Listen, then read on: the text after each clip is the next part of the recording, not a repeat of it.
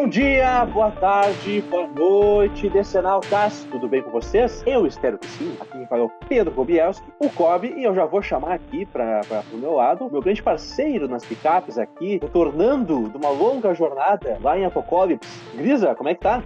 Olha, é, Apocalipse, uh, eu tô bem, agora eu tô bem. Eu morri e voltei um pouco. É, Apocalipse que a Morri, mas da... passo bem. Morri, mas passo bem. Apocalipse que é a terra da alienação do trabalho. Esquerdou demais, parabéns. Uh, e também para completar aqui a trindade da, da da DC Comics, Érica Taide, diretamente de uma terra distante chamada Portugal. Para o Pois do Pá, bem, Portugal. É, a Erika já comeu muito das picas? Eu ainda não comi pica. Triste, hein? Triste pra Portugal. Que tristeza. Não experimentar as picas portuguesas. Nossa, é. cada pastel de bacalhau. Ah, imagina, hein? Tem as picas e tem, a, e tem, e tem também a, a Feira da Foda. Né? Existe esse evento. Olha, eu não sei como é que a Erika tá aguentando. Eu não teria maturidade nenhuma pra morar em Portugal. eu já peguei muita bicha aqui. Já pegou muita bicha? Sim, peguei muita bicha. tá ótimo, né?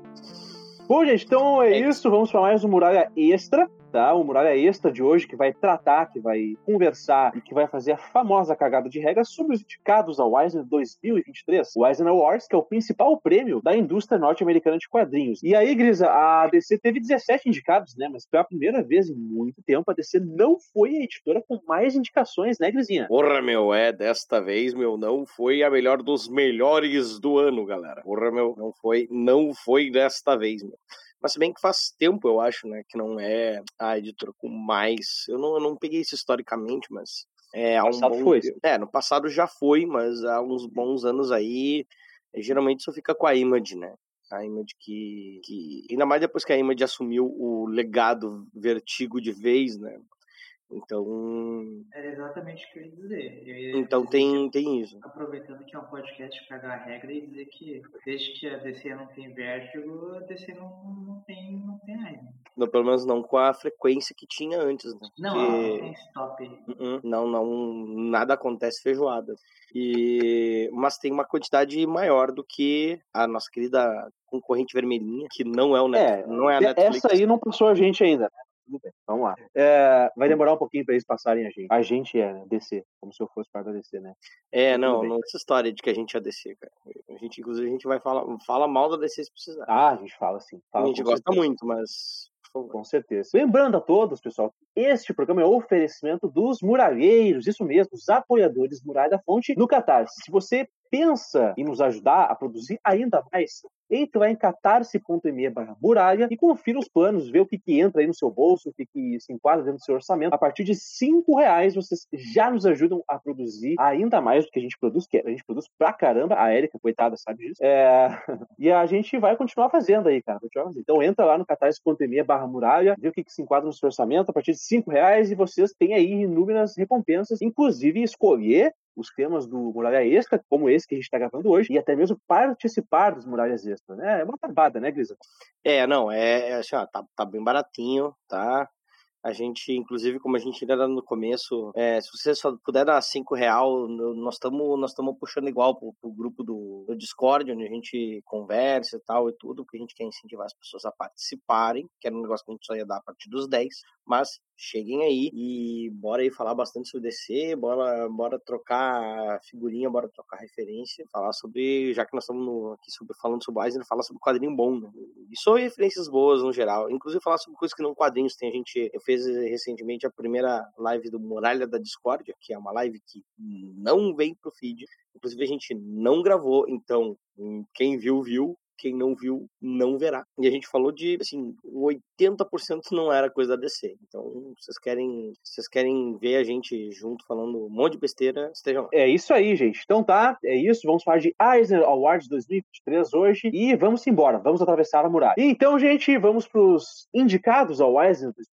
Antes da gente começar a bater categoria, categoria aqui, vamos falar mais um pouquinho sobre essa questão do domínio da, o domínio da Image, né? A Image que é, foi a editora com mais indicações aqui este ano, um total de 20 indicações contra as 17 é, indicações da DC, a segunda colocada, e que talvez demonstra que a indústria como um todo, ou pelo menos o prêmio Eisner, a comissão do prêmio, está dando mais bola para editoras que apostam é, na autoralidade, materiais mais autorais. Não só no sistema de produção, né? Você dá essa oportunidade para os autores escolherem o que fazem, mas também no sistema de distribuição, no sistema de, de, de, né, de pagamentos, tudo isso, né, Grisa? Então talvez eu acho que aí a gente está vendo uma tendência disso ser valorizado, né?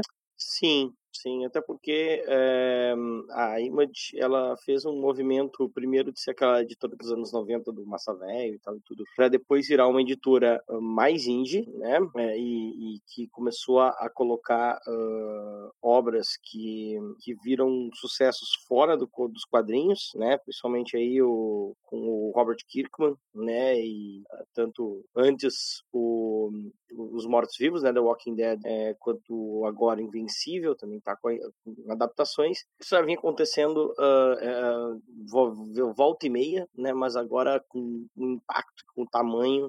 É, e também agora vem também abrindo espaço para graphic novels, para coisas diferentes, né, que não sejam minisséries ou séries regulares, né. Inclusive, a, quem lidera esse ano, né, as indicações é a Zoe Torogood, uma das obras dela aí que mais tem citações, acho que são duas ou três, é It's Lonely at the Century of the Earth, que é uma, uma graphic novel, né, autobiográfica. Então tem bastante coisa boa, assim, vindo delas em, em vários formatos diferentes. Eu diria assim que é, que é, é, importante ter essa, essa variação, assim, essa variabilidade é, no tipo de quadrinho que a editora consegue colocar na rua. Isso dá mais chances para que também apareça no Eisner, né? Sem, sem a, a a Vertigo, a DC perde um pouco, mesmo que ainda publique coisas fora do universo DC, de fato, mas o, a gente brinca, o pessoal brinca que, né, que o, a Black Label, que seria a substituição, é, na verdade é, é meio que a Batman Label, né? É, ou, ou pelo menos ainda, ainda assim tem, tem mais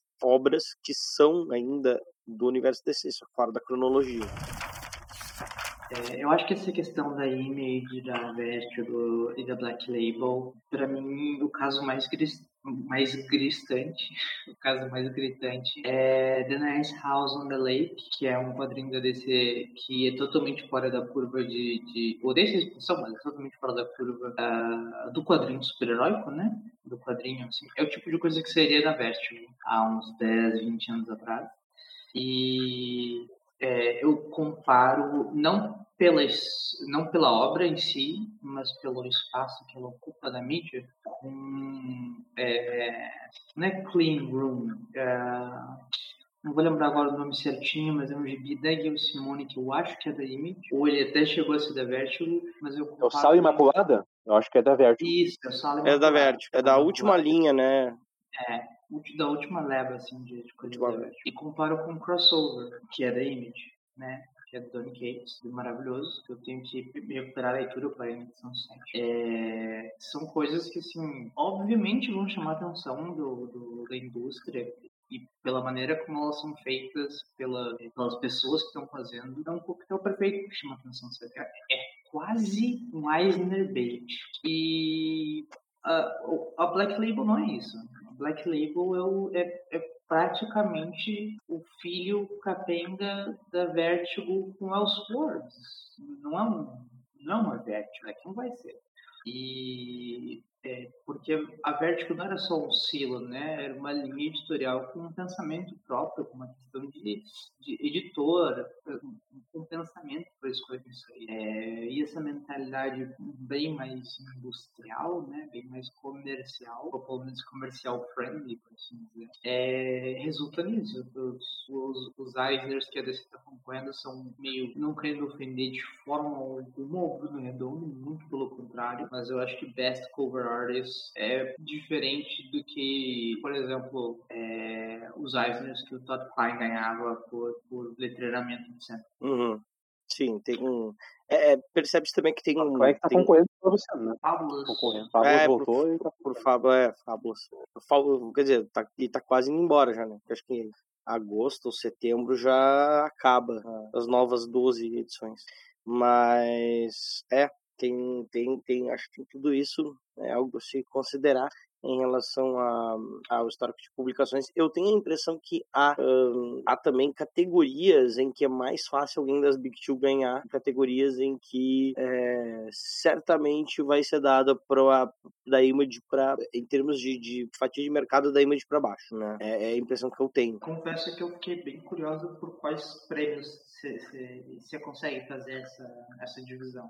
Ah, eu acho que por melhor série continuada, que as Big Two são uh, tem séries que continuam por mais tempo e daqui a pouco você tem um, um boom maior e uma maior uh, um maior reconhecimento público é quando uma quando chega quando alguém chega e faz um ótimo trabalho numa revista porque é uma base de comparação melhor é personagens é, mais é, mais clássicos personagens, também. isso personagens mais estabelecidos né que tem um, um histórico de publicação anterior que é permitido também de novo pela comparação tudo isso né ou não só dar mas manter né como é o caso por exemplo do Asa, né? O Asa é o segundo ano consecutivo. É, então, o cara se indicado, mas não só isso, o cara ser indicado dois anos seguidos pela mesma revista. Mas eu acho que o Asa Noturno ele entra naquele espaço de quando um quadrinho mainstream ele quebra, né? A, a lógica do mainstream. O Asa Noturno simplesmente é bom, ele é inegavelmente bom. É ele bom é para um, é bom para um caralho. Se você não, não não está lendo Asa Noturna de Tom Taylor e Bruno Redondo, você está errado. Aproveitar então para deixar o convite para o é nosso programa sobre o Asa Noturna do Tom eu... Taylor, né? Boa. Foi Muralha da Fonte 3, que foi eh, eu, a Erika e o Fábio conversamos bastante sobre esse quadrinho. A gente falou sobre bem além do que está sendo publicado no Brasil hoje, então já estamos bem adiantados em relação a esse quadrinho, modéstia à parte. E ouçam lá nosso programa, tá? Tá bem legal, tá bem bacana, um debate-papo descontraído, a gente debate todos os elementos desse quadrinho, então dá uma chegadinha lá, Muralha da Fonte 3, tá bom? Aliás, além disso, gente, é... eu tava vendo outras coisas aqui, acho que antes a gente falar necessariamente dos Eisners, das possibilidades de Eisner para DC, é, gostaria de entrar rapidamente nos brasileiros que estão concorrendo, né? Nenhum deles pela DC. A gente tem o Roger Antônio, né, que desenha She-Hulk da Rainbow Howell, foi indicada em, em, série série contínua, né? E, ele, o Roger Antônio é desenhista da série, né? A equipe toda, né? A Rainbow Howell, o Roger Antônio, o Luca Maresca e o Takeshi Miyazawa. E o Roger, que é, que é um cara que está há bastante tempo no mercado, mas que tem nos últimos anos aí é, conseguido chegar em, em quadrinhos de maior expressão e entregue um trabalho bem mais uh, bem mais assim uh, memorável né? não não que fosse ruim antes mas é, acho que do, do bom existe o, o que é ruim mediano bom e aquilo que é memorável aquilo que é, sai fora da curva ele já era um cara bom e ele acho que tem entregue trabalhos memoráveis. É, e também uh, tem dois brasileiros na categoria de melhor história curta né? A Débora Santos é, desenhando uma história na Scott Snyder Presents Tales from the Cloakroom, da Cloakroom Comics, e também é, o Alex Lins, né, desenhando uma história do, do Christopher Cantwell é, em Cavaleiro da Lua, uh, branco, preto e sangue, nos vermelhinhos da Marvel. Mas é isso aí, assim, a gente tem, é legal chamar a atenção disso, até porque tem, uh, ano passado dois brasileiros ganharam, né? Sim, o Mike passado. e o... É, o Mike deu, Mike Deodato, né, com nem todo e robô. O, o Fido Nest. O rapaz da... Fido Nest, que é o cara do 1984, né? Isso, isso. Fizeram uma adaptação de 1984 do George Orwell. Inclusive, já aproveitando, chamando a atenção, o pessoal pode aproveitar e ver uma entrevista que eu fiz com o Deodato, que no nosso primeiro Muralha Entrevista, procure aí no nosso feed, tá? a gente fala aí, porque o, Mike está prestes a. já deve estar começando a desenhar, mas deve sair por, por agosto é, não, julho já deve já tem, né? Mas é agosto, setembro, setembro, né? Setembro. Ah, não, é setembro. O novo Flash é setembro. Setembro do novo Flash, mas já vai ter uma historinha dele e do Simon Spurrier em Flash 800, em junho. né? Então, fiquem de olho aí e se quiserem é, a gente fala inclusive também sobre esses quadrinhos aí do Nem Todo Robô, os quadrinhos é, da AWA, né, que é uma editora aí recente, que tem uma galera muito, muito boa, assim, né, e universos interessantes. Acho que tem, também Sim. tem isso, né, tem, tem muita editora nova aparecendo com cada vez mais frequência. A AWA já vinha aparecendo, tem a Z2 aparecendo bastante neste ano também. O mercado, para mim, parece mais diversificado em termos de, de espaços é, nos Estados Unidos para para publicação. É verdade. E, bom, Grisa, aproveitando então o gancho que tu deixou aí, falando de histórias curtas, vamos começar por essa categoria, então, melhor história curta, né, que é no original em inglês, Single Wish, não, desculpa, é Best Short Story, né, que é a melhor história curta. Uhum. Então a gente tem é, The Beekeeper's Do, que é essa história que tu citaste da Deborah Santos, que, é, uhum. que desenha a história, né, escrita pelo Jim Strain, lá na antologia do Scott Snyder para a editora Cloakroom. Uh, temos também Good Morning, do Christopher Cantwell e do Alex Lins, né, que é lá no Moon Knight Black, White and Blood. Silent All These Years, da Margaret Atwood e do David Mack, lendário David Mack, capista do Demolidor ali nos anos 2000, né? Uhum. É Margaret Atwood, a Margaret Atwood, né, escritora do Contai. Sim, exatamente, a própria. Em Tori Amos Little Earthquakes, da editora Z2, já citada pelo Grisa. Tem também You Get It, né, que é uma história do Jonathan Hickman, uh, desenhada pelo Marco Checheto, uh, em Amazing Fantasy 1000, Marco Checheto, que é o, o, o desenhista do Demolidor, do Chip Stars, que o Jonathan Hickman, não preciso nem apresentar, né, Vingadores, X-Men, enfim, entende melhor, uma história bacana, bacaninha aí, de multiverso e tal. E vamos aqui pro indicado da DC, né, que diz aqui é Fighting Batman, uma história escrita pelo Kevin Conroy, o lendário dublador do Batman, na, nas animações da DC Comics é, e desenhado pela Jay Bone no DC Pride de 2022. É, que bacana essa homenagem e esse reconhecimento, especialmente agora que o Kevin Conroy já nos deixou, né, Erika? É, é um caso pesadíssimo, né? Concorrer com, com o Kevin Conrad numa situação como essa, assim, é, é, aquela situação que tem que ser dele o prêmio, não tem outra, não tem outra alternativa. É, a história é linda, a história, a história dele com Batman é, é de chorar e, e, toda a história do Kevin, na verdade, é de chorar, né? Porque ele passou por várias coisas, como todos os homens uh, gays no, nos Estados Unidos naquele período, né? Porra, o, peso dele ter nos deixado faz com que. É, para mim é a mesma coisa do caso do Guardados as Devidas Proporções, do Chadwick Boseman no, nos Oscars, que claramente ele tinha que ter ganho o, o prêmio, né? Ele deveria ser selecionado para ganhar o Oscar, porque essa é a última chance dele ganhar um Oscar, sabe? É a mesma coisa, a última, última chance do, do Kevin concorrer a, essas, a qualquer coisa. É, então esse prêmio deveria ser dele, por mera lógica, mas eu acho que é fantástico que, que essa história esteja concorrendo com, com outras histórias de outros escritores de tamanho peso na indústria da literatura. É, acho que tá, tá ali junto com, quando, principalmente com a, com a Atwood e com o Hickman, né? Uhum. É, que acho que são, é, em termos de nome, talvez os maiores aí, né? O Cantwell, o Cantwell é bom escritor, confesso que eu não conheço e eu até quero ir atrás dessa, para dar uma olhada nessa história do Jimmy Stamp e da Deborah Santos. É, mais pelo trampo da Deborah Santos, porque Hum, confesso que não conheço a obra de Jimmy Stamp. Uh, acho que eu concordo contigo, até porque, assim, né, para quem não, não leu DC Pride 2022, o, é, essa história Finding Batman é justamente a história do uh, de autodescobrimento e de, de, descoberta do próprio Conroy da, da voz do Batman e, e, de ter conseguido o papel como o dublador do Batman, né? O Kevin Conroy que é um ator que veio do teatro, é, essa é uma, uma, história curta que é totalmente autobiográfica, é tocante, assim. É, eu, eu, eu, eu, nem vou falar muito mais porque é uma coisa que eu, eu eu lembro quando saiu, eu. É, é, é, pra quem tá na, na sigla. É, quem faz parte acho, da, máfia, da máfia do alfabeto. É, quem faz parte da máfia do alfabeto, eu, eu acho que é difícil a gente ler sem, sem sentir algo profundo em relação ao discurso dele. Né? além, além, de, além dos fatos, é, é um texto bastante poético em relação a, a, a, a toda essa jornada de autodescobrimento, autoaceitação de busca por, por reconhecimento num, num, em épocas que são tão difíceis às vezes. Né? Exatamente. E é uma história absolutamente autobiográfica. Ela lembra muito, inclusive, a história do Paul Dini. Né? Uh, o Paul Dini fez uma história também autobiográfica relacionada com Batman recentemente. Uma história que também teve bastante credibilidade junto à indústria, foi indicada a Eisner e tal. Só que essa história do Kevin Conroy é, de fato, muito tocante, porque é muito pessoal. Muito, muito, muito pessoal. Ele realmente fala de coisas é, é, é que vêm de dentro dele, sabe? São coisas realmente que ele põe para fora e que a gente deveria se, aplaudir simplesmente para ele pôr para fora. presidente poderia realmente se mostrar frágil dessa forma de mostrar esse lado dele que ele vivenciou e dos preconceitos que ele viveu dentro da indústria. Né? Sensacional. Uma história que, inclusive, ela é muito bem ilustrada, um desenho preto e branco, né? Do, uh, de Jay Bone, as letras da Andita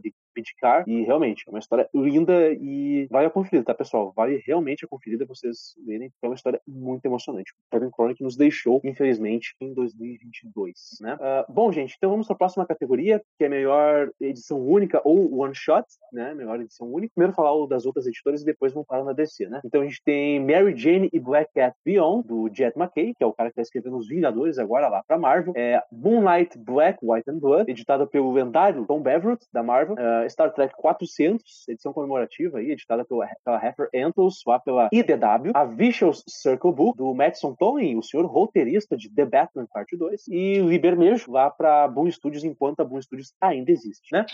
Uh, e o indicado da DC acabou sendo Batman One Bad Day, The Riddler, em mais uma indicação para dupla dinâmica Tom King e Mitch Garrett, É, uh, acho que, assim, esses One Bad Day, uh, apesar de serem uma gimmick, é, uma gimmick foda no sentido de marketing, né? Porque é, são basicamente são one shots uh, cada um de um vilão da DC que são para ser tipo como se fosse assim uma tentativa de fazer a, a piada mortal de cada um. Eu lembro que isso foi falado no anúncio disso dessa iniciativa, né? Então tem todo um quê marqueteiro nela, mas uh, tem várias histórias boas aí no meio. E, mas eu pessoalmente eu não li, porque eu, eu, não sou exatamente um fã do Charada, não sei se eu gosto muito. É, dizer que eu não, não gosto muito desse vilão do Batman, não é dos meus preferidos, então eu não li, é, infelizmente. Mas uh, eu não li, mas a minha filha número 3 leu e disse que é muito bom.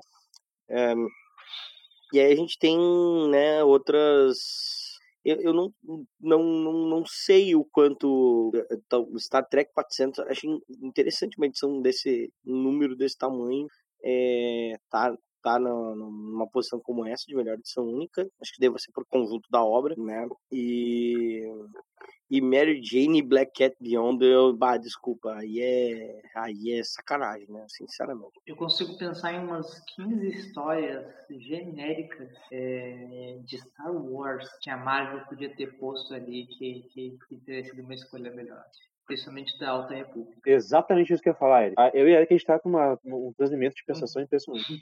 Porque o, o, o, High Republic é a melhor coisa, vou falar para as portas, a melhor coisa que a Disney fez com Star Wars, desde que adquiriu a propriedade. Tanto os quadrinhos quanto os, é, os romances. Tem agora uma animação que eu não assisti ainda, mas High Republic tem sido a melhor coisa que eles têm feito. De fato, né? Se é pra ter indicado alguma coisa, que indicasse uma dessas historinhas curtas do High Republic. Tem um título só de histórias curtas, né? Que é o High Republic Adventures. Então, enfim, vamos lá, né? É. Tá aí. Mary Jane, eu... Mulher Gata e Gata Negra, a gente isso aí.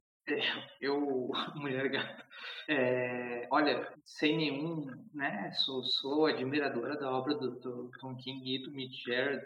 Eu tô na mesma pilha do Grisa, eu não li, é, por uma vontade própria, que, que já fui xingada na época do Comic Pod de não ler coisas da, do, do selo por vontade própria, mesmo para gravar programas que tinham a ver com isso. É, porque eu acho que é pesaroso para a indústria como um todo e para a própria empresa eles ficarem fazendo esses negócios de, de ficar macetando Batman. É, e eu gostaria que Star Trek 400 ganhasse, para ver se a IDW ganha aí mais um certo prestígio, porque é uma puta editora que ela acaba sendo considerada, tipo, de quinta categoria só porque ela trabalha com material licenciado. Pois é, né? Mas, tipo, o trampo que a IDW faz com esses materiais licenciados é admirável, sabe? É, tipo, assim, Nossa! Assim, o que a IDW fez com Tartarugas Ninja é absurdo, absurdo. Tartarugas Na minha opinião, as histórias da, da, é. da das Tartarugas Ninja da EDW são infinitamente superiores às originais.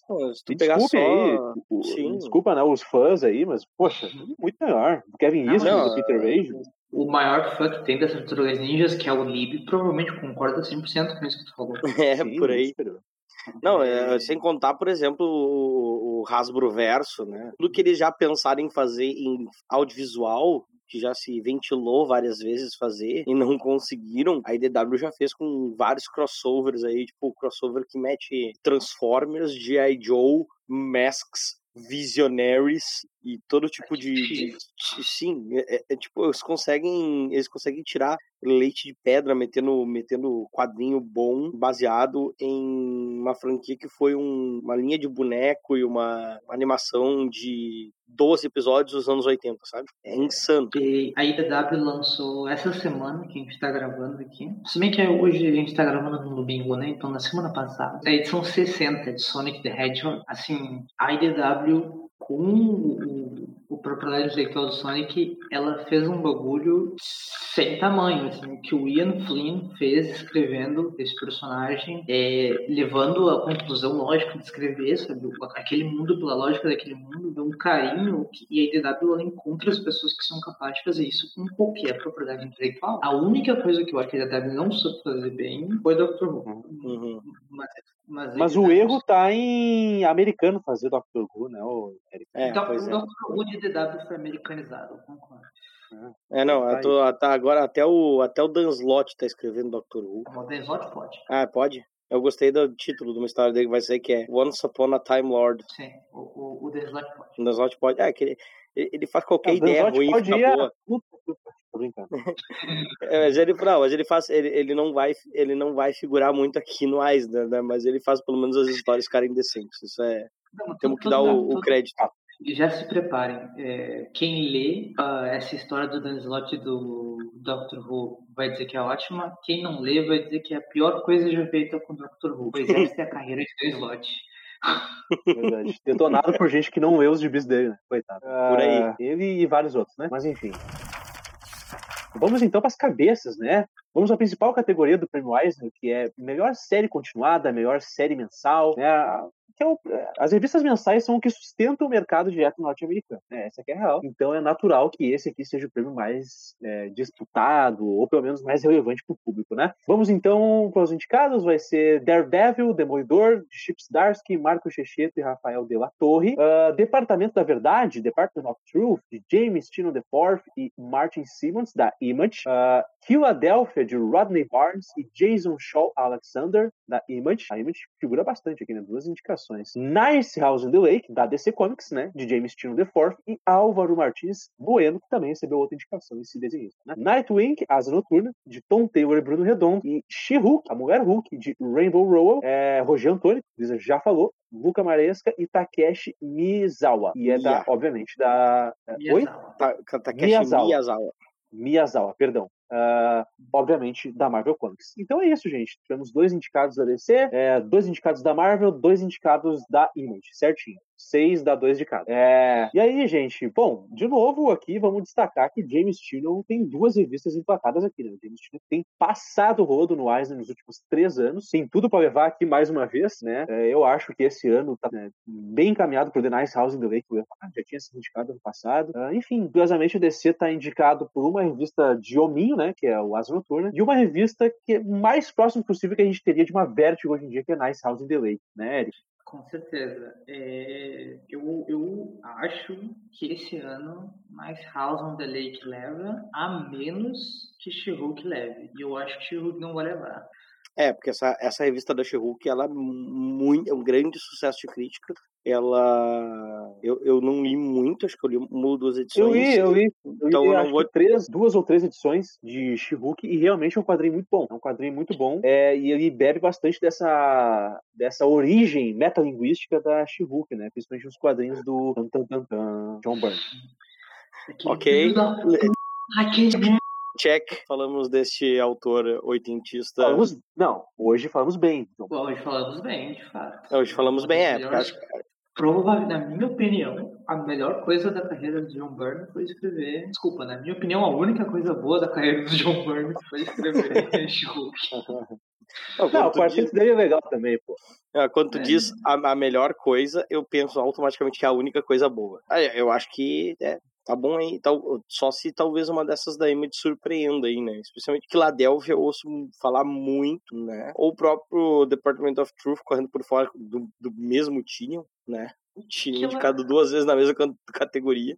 Principal categoria, diga-se é. Philadelphia, é... eu não, não vou mentir, não conheço. Eu imagino que o único que eu não conheço daqui também, né? vou ser sincero. É. O Philadelphia, pela pelas pessoas envolvidas por ser da Image e, pelo nome, eu imagino que seja algo como Briggs Lands. Se for uma algo na pegada de Briggs Lands, eu fico bem interessada, mas eu não imagino que seja o que levaria o Ice. Não, é, é, é Philadelphia é um, é um quadrinho de horror. Né? Um quadrinho de horror que é escrito pelo Rodney Barnes, que, é, que era roteirista de, olha só, eu, a patroa, as crianças e todo mundo odeia o Chris.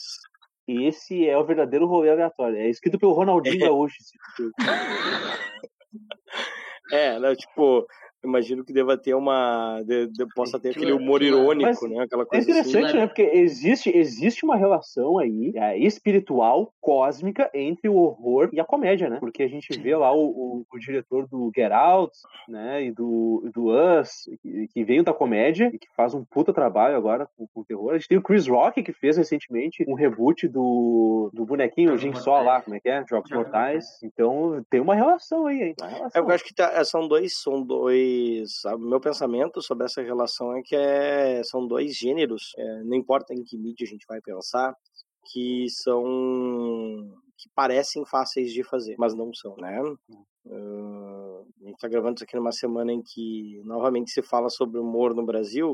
É fácil você fazer humor e terror que atinjam as massas, né? Uh, você fazer uma piada tosca, ou você, no caso do terror, fazer um, um, um terrorzinho de shopping center, com, com, com jumpscare, os caramba. Agora, fazer um negócio bom de verdade nesses dois gêneros uh, implica em tu é, pensar de outra forma que, e, e tentar, inclusive, atirar e, e fazer o possível para tirar para o lado uh, essas, uh, esses staples né, de, de cada gênero. Acho que é isso. Para mim é isso. Tem, tem uma comediante, que eu não vou lembrar o nome dela, é, que ela é uh, neozelandesa, é lésbica, e ela fez um stand-up sobre tensão. E ela levanta essa bola aí de que o horror e o, o é, e a comédia são assim, é como se como tu preparar uma comida e se tu errar o tempero, tu faz o outro. Se tu fizer comédia, mas tu errar, se tu parar pra pensar no que tu tá assistindo aqui, é um bagulho muito assustador, muito assustador. E a mesma coisa o horror, se tu errar, é uma, vira terrir, vira uma coisa ridícula que tu vai rir. É, às vezes é intencional, né? Sim. Às vezes é intencional. Porque é Pânico, por exemplo, tá aí pra mostrar, né? Mistura terror com comédia. Mas enfim, hum. gente, eu senti um pouco de falta de imaginação aqui, sendo bem sincero nas indicações, porque a gente tem dois indicados repetidos, na verdade, acho que são três, né? São três indicados repetidos que são o Nice House in the Lake, mas aí beleza, porque é realmente um quadrinho inovador, certo? Principalmente na, na sua linguagem. Uh, mas, pô, Demolidor e Asa Noturna indicados de novo, para mim demonstra tira... uma falta de imaginação, assim. Eu tiraria tremendo. o Asa Noturna e tranquilamente botaria Melhores do Mundo. Ah, sem dúvida. Pois é, eu acho, é, eu senti falta de Melhores do Mundo, que eu acho que é, por mais que a, o Asa Noturna seja um quadrinho bem redondinho, é, eu acho que eu acho que assim a gente já passou do, do, do, do da, da fase mais é, como é que eu vou dizer assim da fase mais criativa que foi é, 2021 para 22 né com a, aquela edição que é, que é toda sequenciada, com, com, não, é muito bom ainda, eu acho que mantém é, a qualidade em alta, mas eu acho que falta aquela coisinha de inovação e, e de sacadas ainda mais fora da curva que tinha é, da vez anterior, né? Então, concordo. Bah, e, nossa, Melhores do Mundo é, um, é uma. Não, a gente já falou tão bem de Melhores do Mundo aqui nesse podcast, né? Mas é... é... né? E outra coisa, é, falando de Marvel, né? She-Hulk, ok, eu concordo com a indicação, tranquilo, tá? Agora, é, Demolidor de novo, poxa. A gente teve é. aqui esse 2022 na Marvel, tá? A gente teve X-Men Red, X-Men Immortal, sabe? Os títulos da linha X. Cara, é, eu, eu, não vejo muita razão não para indicar Demolidor não, de novo, é... até porque, assim como o Asa Noturna, Demolidor perdeu muita força em 2022. Começa 21 bem, e 2022 virou um troço assim, cara, é, eu até acho que tá ficando ruim, tá? sendo bem sincero. Depois do evento lá do Reino do Demônio, Reinaldo do Demônio, ficou ruim, tá? Ficou ruim. E tá aí indicado a Weisner, né? Beleza. É, aí. É, inclusive tem gente que diz que. Eu não, não tô lendo o, o Demolidor, mas tem diz, gente que inclusive que diz que o, os arcos agora do que já saíram aí, terminamos dois arcos já de Batman dos Darsky, que o Batman dos Darsky tá melhor do que o, o Demolidor atualmente. Não, tá melhor sim, tá melhor sim, com certeza. É, o Demolidor ele perdeu já a, a força bastante. Uhum. Vamos então para nossa próxima categoria, que seria o quê? A segunda categoria mais importante? Não sei. Mas o que interessa é que é Best Limited Series, melhor série limitada, né? Melhor minissérie, melhor série, melhor uh, obra contida né, em poucas edições. E aqui nós temos dois, é, três indicados da DC, tá? Três indicados da DC. E uh, um indicado da Marvel e um indicado da Ablaz, editora, que é uma editora que eu não conheço. Vamos lá os indicados então. Animal Castle, de Xavier uh, Dorison e Felix Teller, que é dessa editora Ablaz. Eu vou ser sincero, não faço a menor ideia do que se trata. Batman One Bad Day, que também recebeu uma indicação lá no melhor uh, edição única, né? E aqui citam os editores, né? O David Wiggles e a Jessica Burby. Uh, Alvo Humano, Human Target, de Tom King e Greg Smallwood, o onipresente Tom King, né, nos, nos prêmios Eisner. O Miracle Man, do Gaiman e do Buckingham, a, a Era de Prata, Silver Age, a, da Marvel, é o melhor personagem da Marvel, né, casualmente comprado por É Superman Space Age, de Mark Russell e o casal Michael Howard e Laura Outreach. Inclusive vai ser tanto o Superman Space Age quanto o Human Target é, e até o One Bad Day, na verdade, né? Todos já com previsão de publicação no Brasil em 2023 para o primeiro semestre. É, e aí, gente, é, Grisa, Uh, hum. De novo Tom King, né? De novo é... o gibi do Batman, mas pelo menos tem Space Age, né? Sim, sim. Eu, eu acho, assim, ó, é... eu dei uma olhada já em Animal Castle. Animal Castle acho que leva leva se leva uh, não oficialmente como uma espécie de sequência inspiração lá na, na Revolução dos Bichos do, do Orwell uma sequência mão... espiritual é uma sequência espiritual assim me parece assim o que acontece depois né de de Revolução dos Bichos. É, e tem uma arte muito bonita, né, do, do Delep. Eu acho, assim, que One Bad Day não... É, é tem, tem pontos que são baixos o suficiente para a gente não, não considerar como, como com chance de ganhar. Uh, Human Target é redondaço, o Greg Smallwood tá esmirilhando nessa HQ. É, e é o Tom King escrevendo uma história no ar, uh, com todos os tropes de história no ar, assim, tipo, a, a, tem a, a, moça que chega pro, pro alvo humano para pedir para resolver, e que tem uma coisa meio que é gelo, tem, tem, tipo, tem, tem quase toda a liguinha, tem toda a liguinha aí nesse quadrinho, ah, pra quem curte liguinha, vale, vale alvo humano, é, leia agora quando sair pela Panini ou faça como você quiser. Agora, eu acho que tá pelos dois, tá? Entre Space Age, Mark Russell, que eu acho que tem. O Russell com a arte do Allred tem uma coisa, uma coisa diferente, sabe? É, eu acho que o Allred evoca, ajuda a evocar a, a aura que o Russell imprime nos, uh, nos roteiros dele, é, de ironia e de sarcasmo. Né? A, a, arte do Allred tem, tem essa coisa, assim, é, que consegue trazer essa acidez para a arte. E, e mas eu acho mesmo que quem vai ganhar é, é, é a Era de Prata do Miracle Man, né? Uh, não, talvez não tanto pela qualidade pura do quadrinho, mas pelo o hype gigantesco, porque é um, um quadrinho que tá porque é para assim, tá todo mundo esperando a vida toda para ter saído, né? E a Neil Gaiman, né? Neil Gaiman e Buckingham, que é uma equipe. É, os caras voam por cima do resto, sabe? É, normalmente já. Eu é. acho que é, é, Neil Gaiman, a essa altura, ele é tipo Mary Streep no Oscar, sabe? Uhum. É, é o, é o famoso é uma honra concorrer juntos. Não, não, é, não precisamos nem ir pro Oscar. Ele é o, o Brian K. Volga. Brian K. Volga tá lançando, tão, tá lançando duas, três edições de, de saga por ano, que é pra não continuar ganhando Eisner. E cansou de ganhar, não tem mais espaço, né? É. é o, o, o, o Brian Kevogan do, da década passada, né? Nos anos 2010 foi um absurdo, né? Fez uma limpa, Sim, né? Ele ganhou acho que cinco ou seis vezes. O, cinco ou seis vezes, né? Ele, ele tá, Seguidas. O James Tino tá se encaminhando para fazer isso aí, é, essa década, né? É, é se ele ganhar esse ano. A guilda dos roteiristas é melhor só entrar em greve se ele não parar de concorrer. É, eu acho também que ganha Miracle por tudo que vocês falaram e pelo valor histórico né, do personagem, porque assim, Miracle né, Miracle é Marvel é um personagem que era ensinado em aula de direito internacional e é, não é o meme. Um dos, um dos grandes feitos da carreira do, do, do Alan Moore foi, foi é, mais do que a obra dele em, em Marvel foi ele fazer o rato dar dinheiro pro Kiangla, né? Com Marvel. Isso é muito foda. Isso aí é, não, não, não tem nada que conectar. Sim. Ah, e ele entregou, aliás, falamos de Alan Moore, chefe. Uh, ele entregou os direitos do meu começo pro New Gamer, né? Não foi uma história assim? Ó, uh, vou entregar pra ti porque eu só confio em ti pra fazer essa porra aí. Ele, ele, ele, ele topou vender o, o, o que poderia ser dele, né? Porque tinha aquela brecha de direito nessa. O que poderia ser dele, ele vendeu pra Disney, desde que os royalties fossem revertidos pro, pro Mikengo, né? Então, tipo, ele, o Mikengo né? recebe pro, pro, pro, pro, pelo personagem publicado pela Disney. Mikengo tá vivo ainda? Sim, sim. O, sim. Ele tava vivo no, no Liga Extraordinária Tempest, foi 2018, 2019.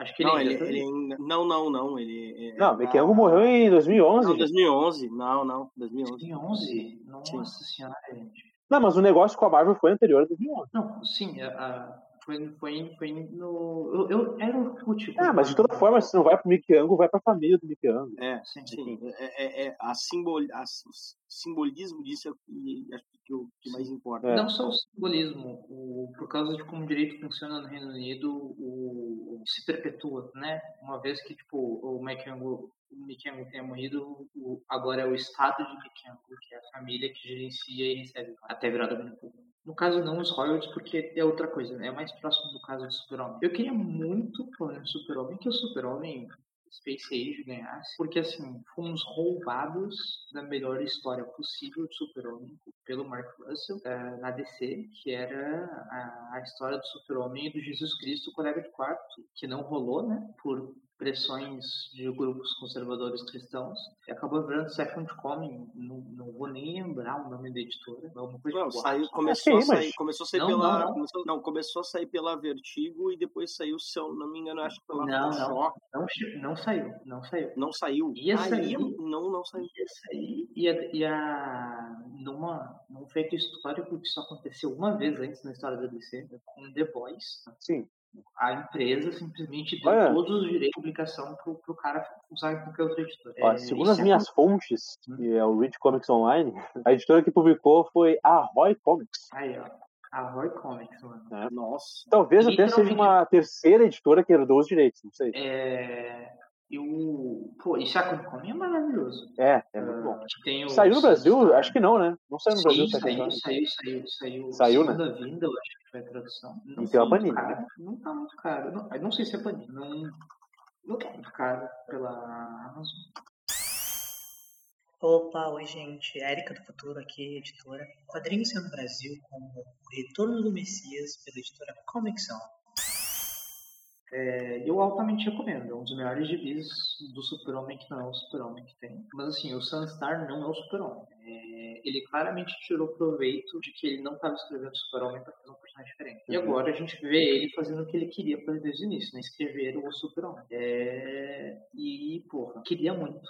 Né? Mark Russell e Super-Homem ganhando aí por série limitada. É, num mundo justo, Mark Russell teria ganho o Eisner pela série limitada Super-Homem 2 Second Comic. Não aconteceu, merecer por Space Age. Mas vai New Game com todo certeza. Bom, é isso aí, então. Vamos agora para nossa próxima categoria, que é melhor série nova, né? Best New Series. E aqui a gente não tem nada de Marvel nem de DC. Vamos lá. Vamos passar rapidamente e só comentar rápido. The Atonement Bell, de Jim Osway e Tyler B. Ruff, da editora Red Five. Love Everlasting, de Tom King e Elsa Character, né? Pela Image Comics.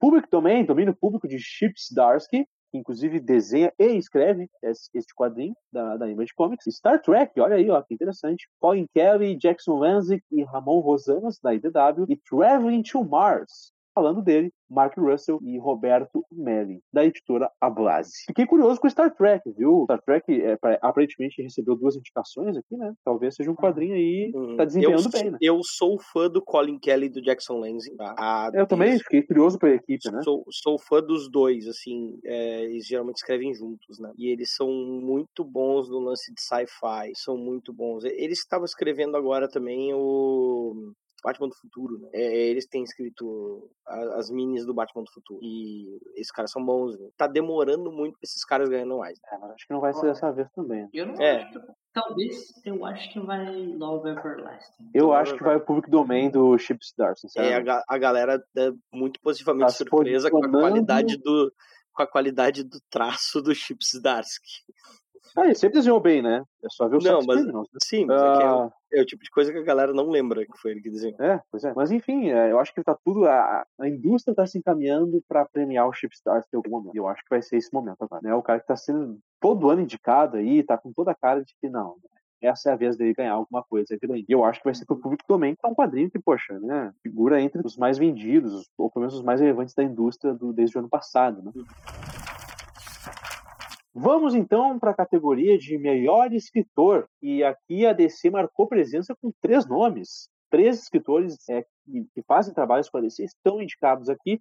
E tratam-se, obviamente, de James Tynion IV, né, por Nice House in the Lake e o Sandman Universe Nightmare Country, Mark Russell por One Star Squadron e Superman Space Age, e, obviamente, o onipresente, não poderia faltar, Tom King por Batman Killing Time, Batman One Bad Day, Gotham City Ano 1, Human Target e Supergirl of Tomorrow, não sei, deve ser porque o TPB saiu em 2022. Ou as últimas edições saíram em 2022, não lembro, tá? Mas É, enfim, esses são os é. três nomes indicados. Oi, Grisa. Isso, até é bom citar que nenhum deles ah, publica apenas pela DC, aqui nesse caso. né? Exatamente. Tem- Tom King publica. Love Everlasting na Image, né?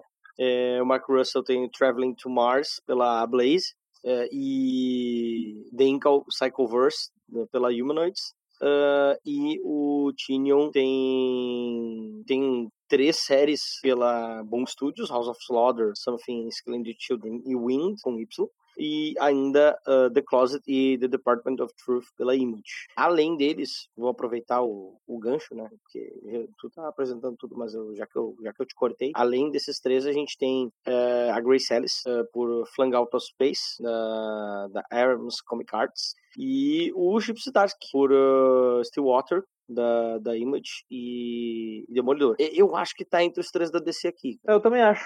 Eu também acho, e eu acho que o tá um caminho tranquilo pro James Tynion fazer o tricampeonato aí do Iron, sinceramente. É, porque ele é o. Porque, porque é o que tem a obra talvez mais. ahn, Consistente, Mais consistente. consistente. Não, não só mais consistente, mas também mais diversificada, né? Ele- É, ele escreve verdade. vários gêneros. Ao longo desses quadrinhos que estão mostrando aqui, ele, ele tá indo.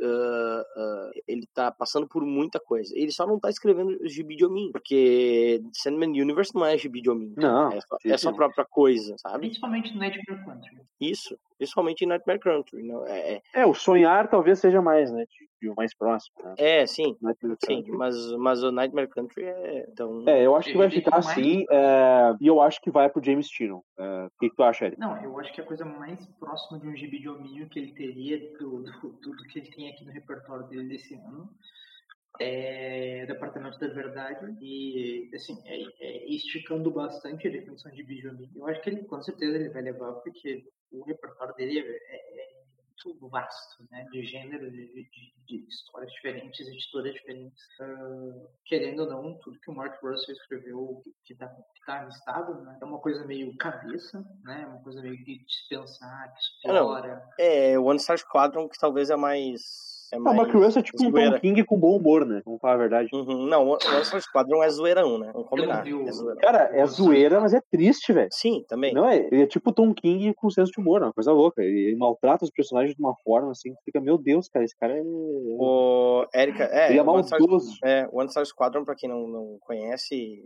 ah, é justamente sobre um, um Uber de super-heróis. É.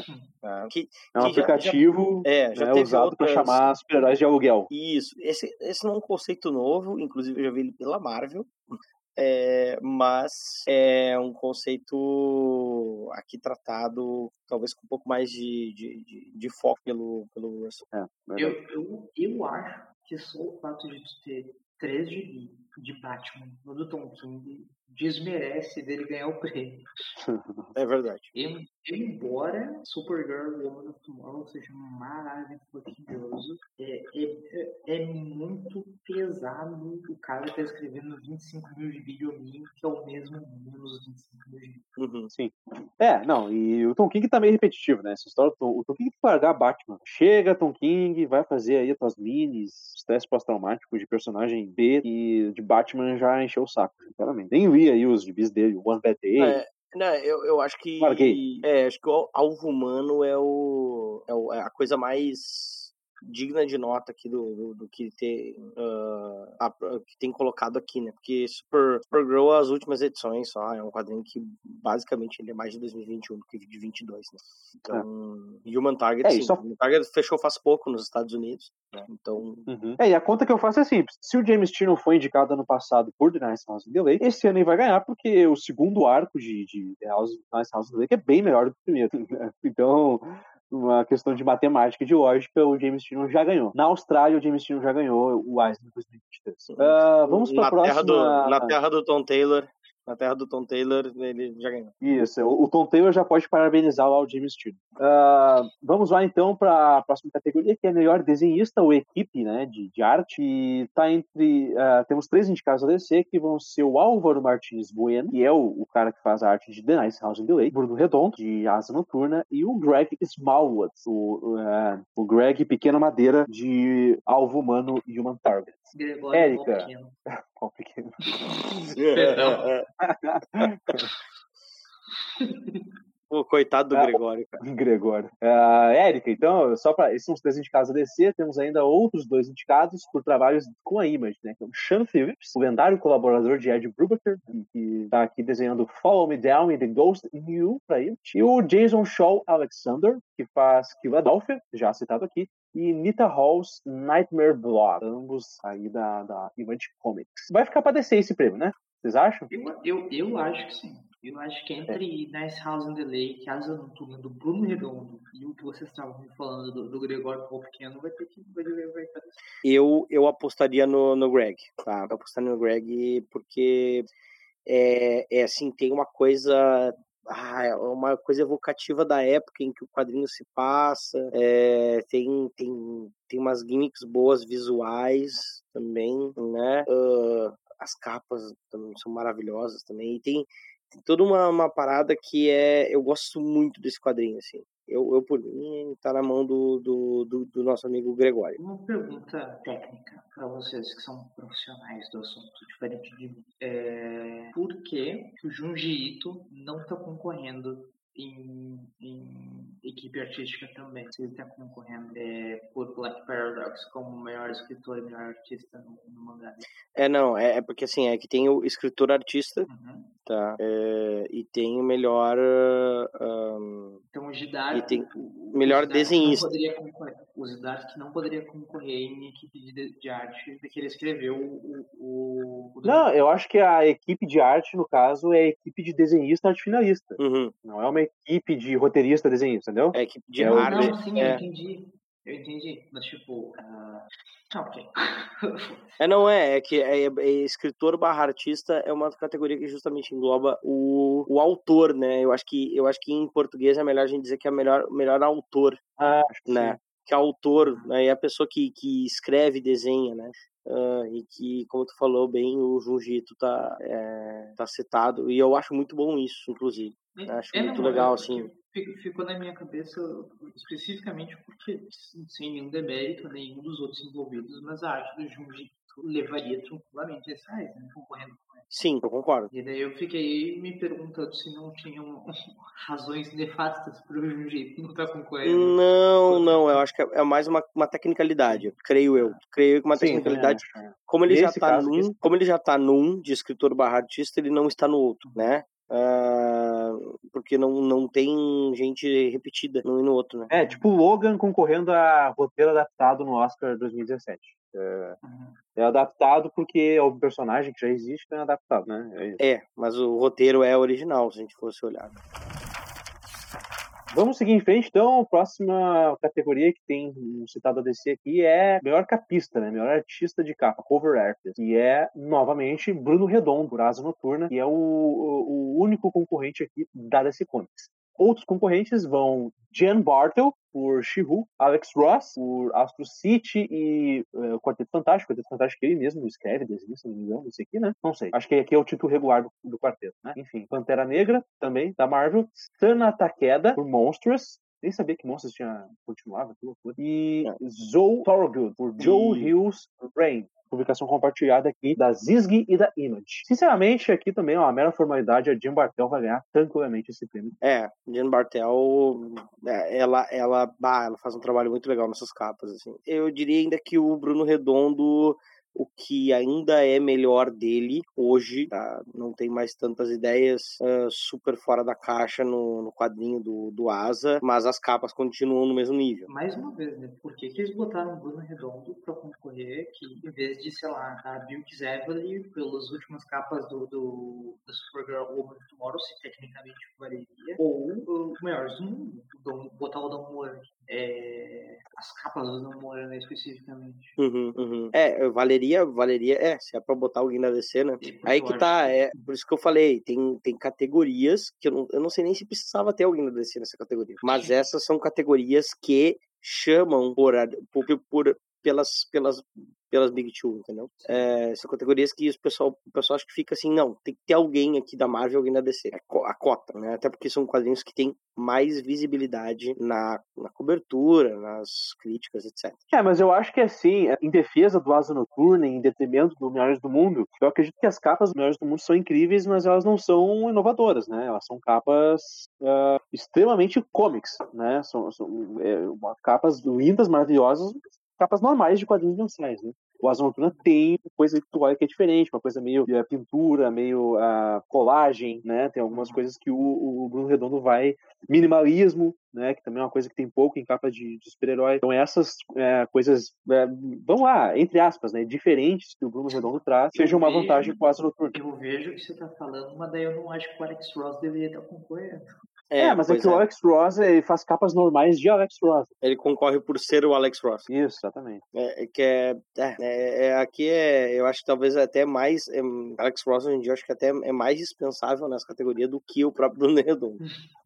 E falou de Monsters, é, é que Monsters uh, diminuiu bastante o ritmo de publicação, né? Mas é, continua, né? Está na edição 40 e tantos já. Uh, uhum. Mas acho que só não é mais lenta a publicação de Monsters do que do próprio Saga. Monsters sai sai, acho que está sendo uh, bimestral, uma coisa assim. Não, não sai. É impressionante. Eu, eu, como leitor, eu fico puto com o que está acontecendo com o Saga, mas, mas, como, tipo assim, como um, um pretenso roteirista, eu fico, porra, o Brian Kevogan é foda. Ele faz o que ele quer, na hora que ele quer, e foda-se. É, como leitor eu fico, porra, vai se fuder. Mas, é. assim, como, como é, um cara que já escreveu quadrinhos, aí, cara é foda. Chegar nesse nível aí, de tu escrever o quadrinho mais popular da tua vida, a hora que tu quiser, tem que ter pra chegar nesse nível aí. Uhum, não é pouca. E não é pouca. Exatamente. Vamos então para as últimas duas categorias que a DC teve indicados. A, a penúltima é melhor colorista. Nós tivemos aqui uma indicação para onipresente George Belair, que trabalhou em The Nice House in the Lake e Suicide Squad Blaze. Foi por essas duas obras que ela foi indicada, mas existem outras N obras da DC que ela trabalhou esse ano, né? Batman vs Robin. Se não me engano, até Dark Crisis foi ela, não foi? Enfim, pelo menos algum tainho ela pegou. Não, não, não. É, acho que ela pegou algum tainho, mas é série principal. Não. Lazarus Planet, muita coisa ela fez. Uhum. Bem que Lazarus então, Planet é... é 2023, né? É, já é 2023, tá certo. Começou tá certo. em janeiro. É, Mas não, o fato é que essa mulher trabalha pra caramba. Sim, ela também tá indicada por, uh, por Ant-Man, né? Por Homem-Formiga e por estar tá fazendo as cores do Miracle Man. Porra, Homem-Formiga é muito bom, cara. O Homem-Formiga é. do Al Ewing, né? Sim, sim. Esse ela faz é sensacional, viu? É, a gente falou, apontou pra Miracle. Ela faz cores, do, ela tá fazendo as cores do Miracle. Uhum. É o suficiente, na verdade, só isso já seria o suficiente para ela estar tá figurando aqui, por uhum. conta de todos os, tudo que a gente já falou sobre esse quadrinho. Exatamente. Vamos passar rapidamente pelos outros indicados. Jean-François François, né? Deve ser. Jean-François Bollier. Jean-François Bollier, obrigado. Meu francês também tá enferrujado. Pelo quadrinho I Hate Fairy Ant, 2022, que é outro quadrinho muito divertido. É Dave McCaig por Incal, Cycleverse, tá? Humanoids, nem sabia que Incal continuasse sendo publicado no mercado norte-americano com material original ainda, que loucura. Sim, é o material, é o material, material, inclusive, que é escrito pelo... Eu falei por cima. É, é? É, isso, é, isso é escrito pelo Mark Russell. Escrito pelo Mark Russell, vê só. Curioso, né? Uh, o Incal, que é um dos grandes quadrinhos de sci-fi já lançados no Jotaro. É Jacob Phillips, por Follow Me Down, The Ghost in You e Death Alex's Blood, pela Image. Alex Ross, novamente ele, e John Johnson por uh, Fantastic Four Full Circle. Ah, esse é, aí sim. É aquele é. quadrinho do, do quarteto que vale. É, que é 100% full Alex Ross, né? Ele escreve e desenha esse quadrinho. Uhum. E ao mesmo tempo é full Kirby, né? Ah, Sim, Full Curb também. É, não é. é um trabalho comum do Alex Ross, acho que é, tem, tem que sempre ser notado. Eu adorava, isso. eu adorava um gibi, e eu até, vou ser sincero, eu não sei se é o Alex Ross que desenhava aquele quadrinho, mas era Superman Quarteto Fantástico, que saiu na Panini com uma edição magazine gigantesca, assim. Se eu te, se eu te disser quem é. Se eu te disser quem é. Tá, tá registrado. Tu disse que adorava. Já tá registrado. Tá registrado, né? Quem é que é? John Byrne. É do John Byrne esse quadrinho? É. Não pode ser. Não, eu vou pesquisar aqui. Isso tá. Tá errado. Não, não, não. não. Super-Homem Quarteto Fantástico? É, aquele que tem capa do Alex Ross. Deixa eu ver aqui. Dan Jurgens, porra. É de sacanagem. É do Dan é, Jurgens, tá? É. Inclusive, a capa ela é desenhada pelo Jurgens e colorida pelo Alex Ross, tá? Faladora. Ai, tava, tava puto já que ia ser que... Capaz, tá maluco. Tá é não, não é, possível, não é possível que eu esteja gostando no quadrinho. Que eu tenha gostado, cara. né? É, aí é você como se eu tivesse descoberto uma traição Sim. 20 anos depois. É, não, se sentiu sujo. sentiu sujo. Em retrospectiva, né? É. é.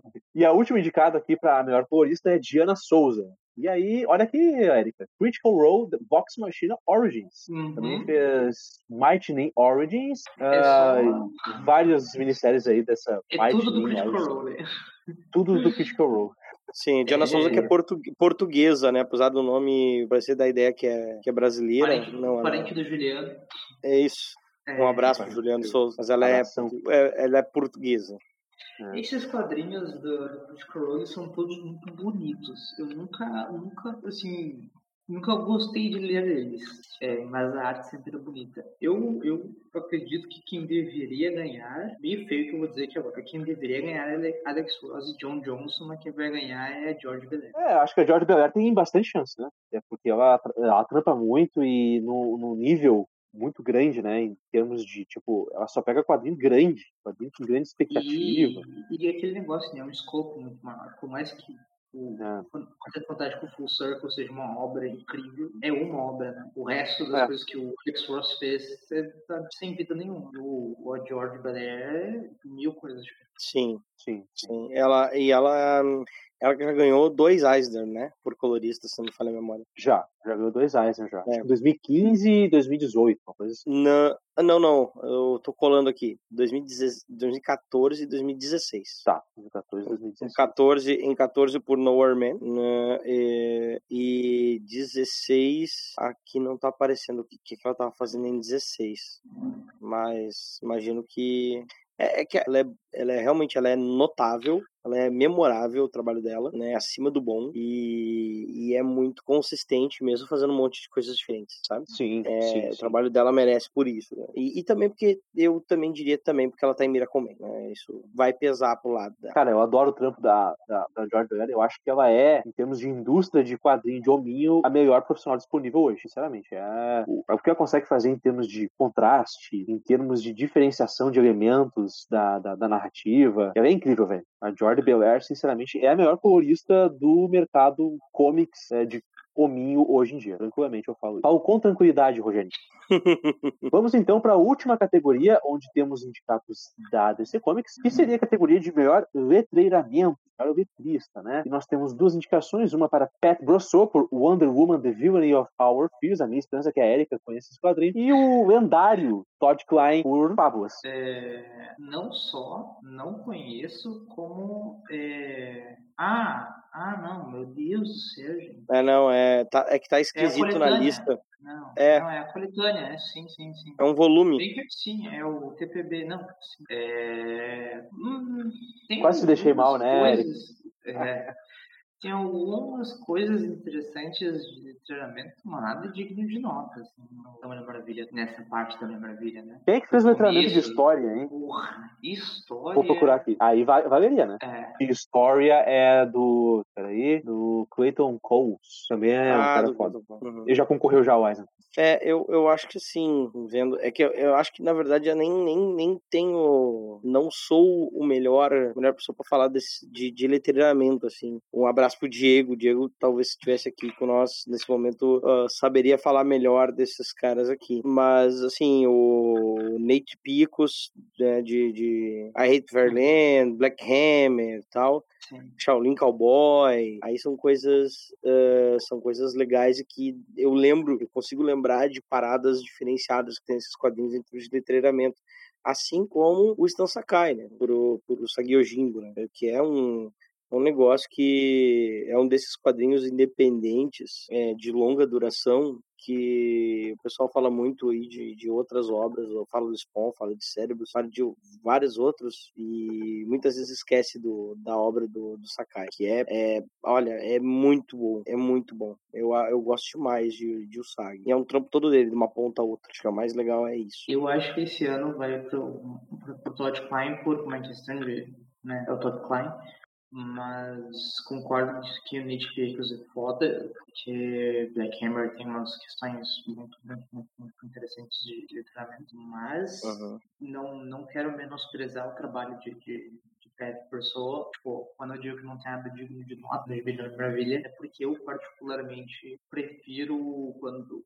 o, o, o estilo do Todd Klein, de você ter o Klein trabalha com letramento como John Williams com música. E nesse, nessa parábola que eu estou fazendo, eu diria que o Pat Brousseau é como se fosse o Hans Zimmer. É outra pegada. Não é que um é melhor ou pior que o outro, é realmente outra pegada. E eu prefiro o estilo Klein. Eu prefiro uma fonte, que ela não é fora da casinha, mas que ela é diferente e ela é sempre usada para denotar aquela coisa. Ter a fonte do personagem. Ou, por exemplo, o lance que o uh, quando destruição está falando em Sandman, o contorno do balão dele é mais grosso que os dos outros. Isso não é fonte, sabe? Isso é letramento diretamente, uma ideia cima do letramento muito foda. E o trabalho do, do Petrus Mulher Maravilha é muito mais uma questão de escolha de fonte, que claro que Petrus criou a fonte, né? mas ainda assim uma coisa mais direta, me chama menos atenção. Uhum.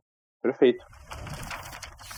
Bom, então é isso, gente. Vamos para nossas considerações finais. Gente, observando aqui é, os indicados, especialmente falando em termos de DC, eu acho que eu vou falar uma coisa aqui que foi, acho que a tônica do nosso debate inteiro, né? A Vertigo tá fazendo falta para DC, né, Gris? Sim, tá, de fato tá fazendo. É, a gente imaginava que isso ia acontecer, tá, nos últimos anos, e os últimos anos só mostram como é, de fato faz. É, claro, acho que o crédito tem que ser dado à DC, que a DC tem investido muito uh, em bons profissionais da sua linha de hominho. A DC tem tem hoje né, uma, uma leva, um, capital humano bem considerável, bem melhor do que há alguns anos atrás. Tá? E aí é mérito muito do senhor Jim Lee, né, que é um cara que foca nisso, entende que bons quadrinhos são feitos por bons profissionais, não necessariamente por boas ideias. Né? Ah, vou ter uma ideia aqui muito louca, vou, vou botar na mão de dois Jaguara e vai ser um quadrinho bom. Não, às vezes o que é mais um bom quadrinho, mesmo com uma ideia um pouco mais é, um pouco mais trivial. Eu acho que eu acho que a asa noturna é isso, né? É uma ideia que não é tão fora da curva, não é nada fora da curva, na verdade. É um negócio que, ok, se você ouve, talvez até tenha sido feito antes, mas por caras muito bons. E eu acho que é por isso que eu entendo, mesmo que a gente não concorde tanto, por isso que tá aqui, né? É o feijão arroz levado às últimas consequências. Mas faz falta, sim, faz falta. Nossa, é, a, empresa que já publicou Sandman original, por mais que tenha hoje o, o seu cantinho do sonhar lá, faz bastante falta, porque você não vai ter um novo Sandman, Sandman para descer. Complementando isso que tu falou, Grisa, eu sinto que a DC está investindo muito mais em marcas, entende? É, em termos de, de, de, controle editorial, né?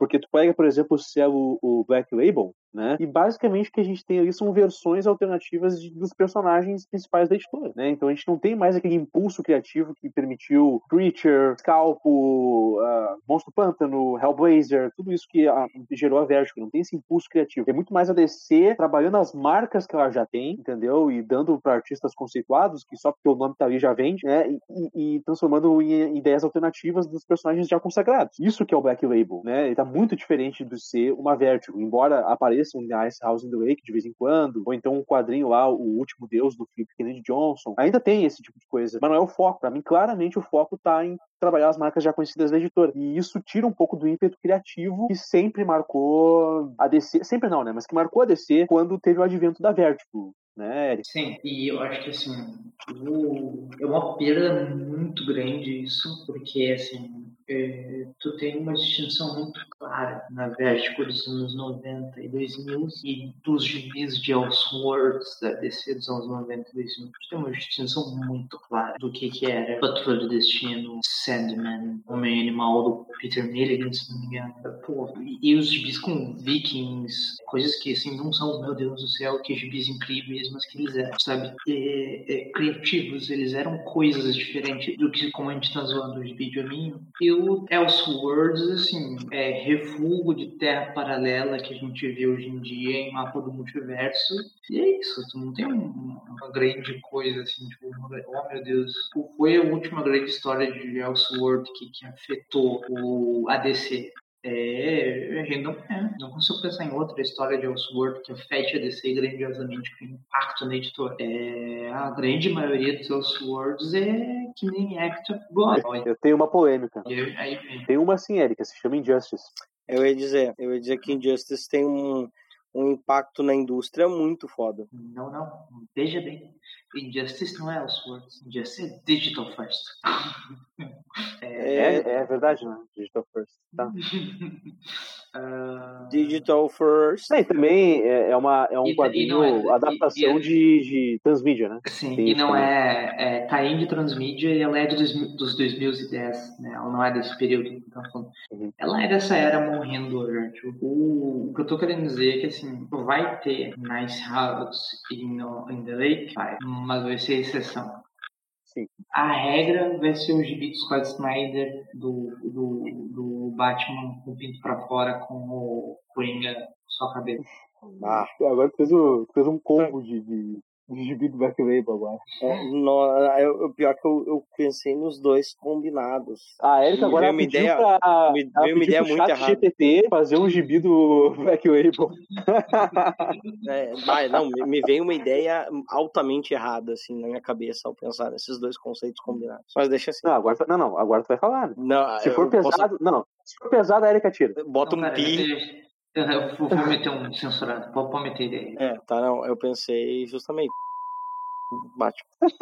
O final da história gris, né? ia ser o, o Coringa, o fim da piada mortal, só que em vez de ser uma lanterna que desliga. É, não, e, e, e, aí com certeza seria algo. Eu até sei quem escreveria: Garfiennes. Eu sei quem não desenharia: ah, o Greg Smallwood.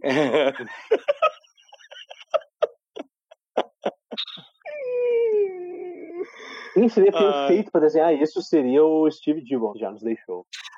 Greg Land.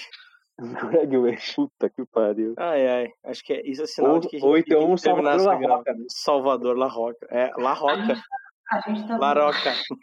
Salvador La Roma. Acho que esse, esse, é sinal de que a gente tem que terminar essa gravação. É, o nível caiu, o nível caiu. Vamos ver. É... A gente tá muito cabeça no meio. É, não. É, é, que, sabe o que é? Que a pauta larga. É, a, é. pauta larga. É isso, esse aqui é o problema. Bom, então é isso, gente. Encerramos aqui. Falamos sobre é, Eisner Wars 2023, as nossas impressões. E é isso aí. Onde é que a gente acha aí a galera que gravou aqui na, nas redes sociais? Começando por ti, Erika. Onde é que a gente acha? Onde é que tu tá? Fala aí. Você me encontra no Twitter enquanto Morgan Edge não fica doido e destrói aquela plataforma uma vez só. Em arroba Lady Erika sem TH com. No Leite e na Thaís. Érica com capa no mesmo arroba no Instagram, você também me encontra. E você encontra os meus textos no dailyplanetdc.com ou no Twitter, arroba dailyplanetdc, um site filiado, mas não pertencente a DC Comics. É, a, a DC aprova, mas não endorsa as coisas é, que ele exatamente, exatamente. É, e, e, e, mande um pix para é, Sim, daqui a pouco né, vamos, vamos fazer um tweet da, da Erika, fazer um tweet da Erika para receber pix e, e falar sobre Pinto. Sonic. Sonic Porra, Pinto. eu super inocente, né? Ah, é já fala de Sonic, né? Lá vai o. Um deles é um ouriço, o outro é um pinto. dois assuntos, dois assuntos que a, a Erika falar, Sonic e Pinto, não ao mesmo tempo. Não ao mesmo tempo, mim é. Nesse, nesse caso, não ao mesmo tempo. E então, eu vou aproveitar e vou, vou eu falar também dos meus já, que eu tô me metendo. É, vocês me encontram no Twill, Twinder e no Instagram, arroba brisagrisa, né? Aí caiu alguma coisa. Arroba brisagrisa, né? E também você consegue me achar, me procura, procura meu nome nas redes sociais, inclusive até no LinkedIn, que eu tenho, tenho uma foto muito bonita. Mas joga lá o Marcelo Grisa que você encontra.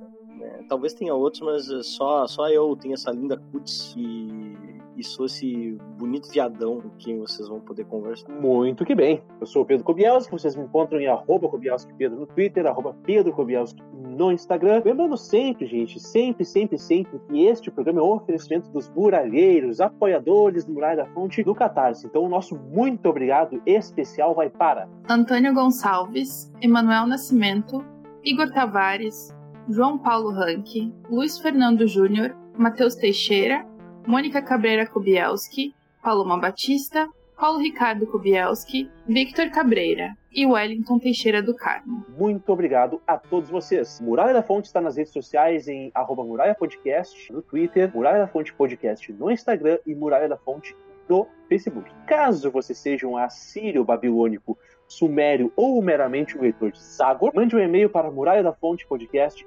gmail.com. Então, gente, é isso aí. Um abraço a todo mundo que ficou até aqui e até a próxima, viu? Nos vemos do outro lado da muralha. Tchau, tchau. Um beijo.